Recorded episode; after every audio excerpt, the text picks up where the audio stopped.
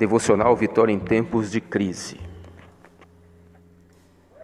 Tema de hoje: Antídotos para a crise.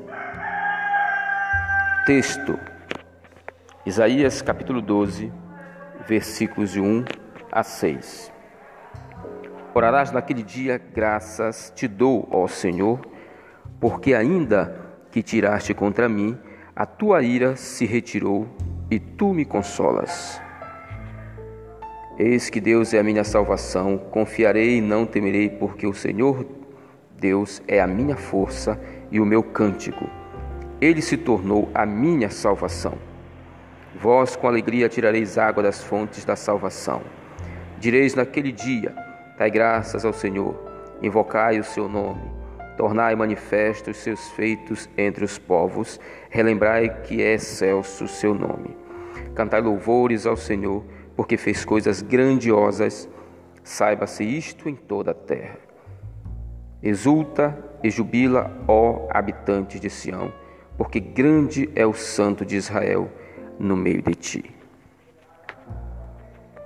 O objetivo desta devocional é levar você, ouvinte, a entender as atitudes que Deus espera de você em meio às crises, bem como os grandes benefícios que tais atitudes trazem.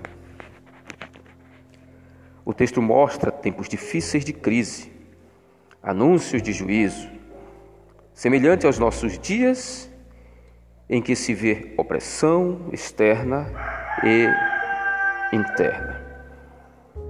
O que surpreende são as visões de esperança.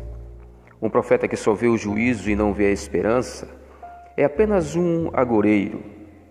Isaías vê em Deus o antídoto para os problemas mais comuns em tempos de crise.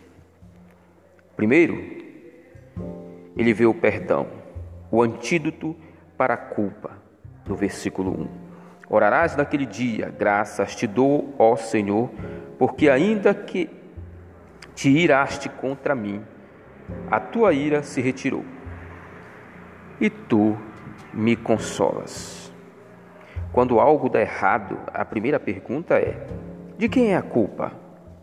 Culpamos os outros, a família, os políticos e até mesmo a Deus. E a culpa pessoal. O que fazer com ela?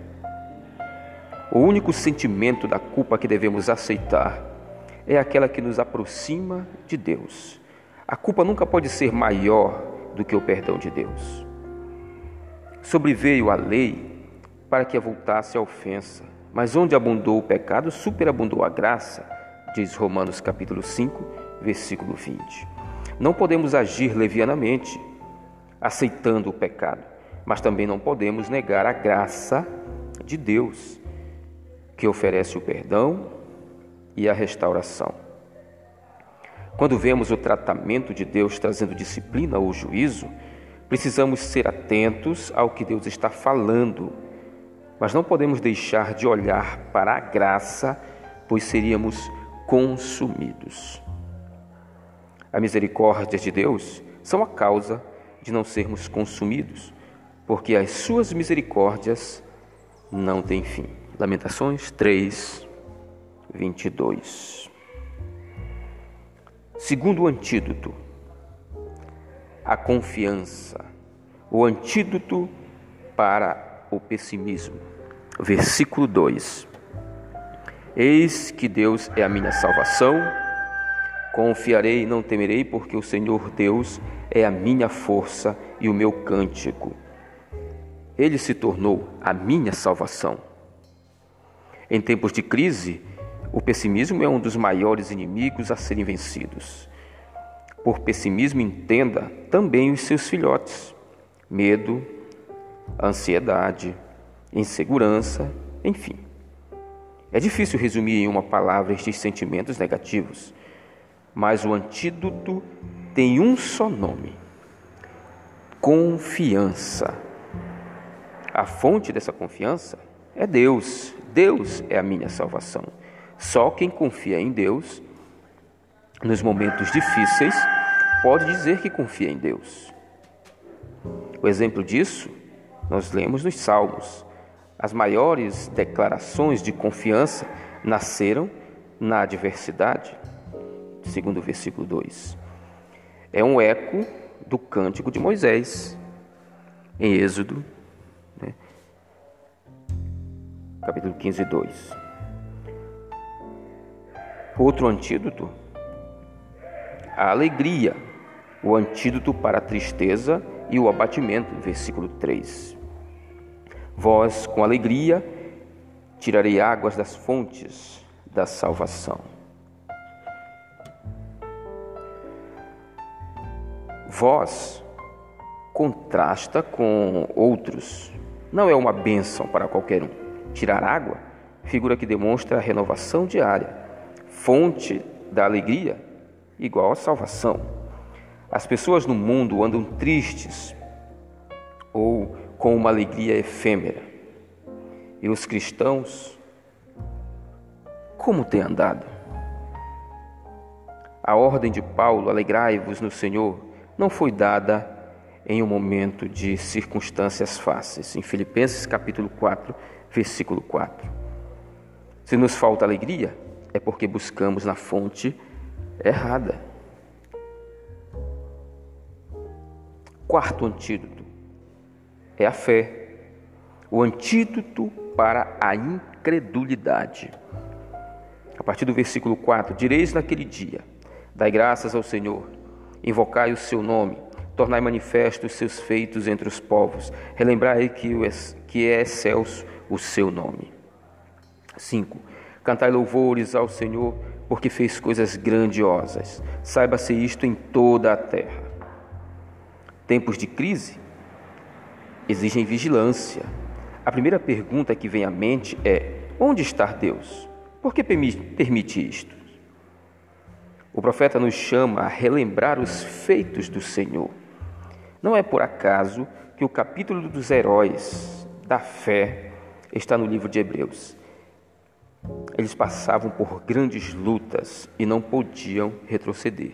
Hebreus, capítulo 11. Crises exigem uma atitude positiva. Invocai ao Senhor. Aplicação. Onde estão os teus olhos? Se estiver na crise, nada faremos. Se fôssemos esperar tempos promissores, não teríamos até hoje saído da nossa zona de conforto, da nossa casa ou da nossa igreja local. Cuidado para não alimentar pensamentos contrários à fé. Quinto antídoto: o louvor. O antídoto para a murmuração. Versículos 5 e 6. Cantai louvores ao Senhor, porque fez coisas grandiosas. Saiba-se isto em toda a terra. Exulta e jubila, ó habitante de Sião, porque grande é o Santo de Israel no meio de ti. Outra atitude comum em tempos de crise é a murmuração. O homem natural não fica satisfeito nem quando tudo está bem, quanto mais na dificuldade. Deus nos chama a uma atitude diferente. O louvor, Salmo 59, versículo 16.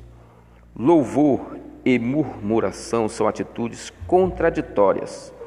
Não se misturam como água e óleo.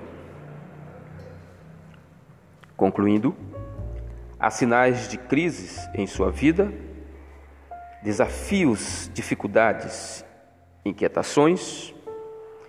Deus, para tudo isso, tem o antídoto, o remédio. Que Deus abençoe grandemente a sua vida. Amém.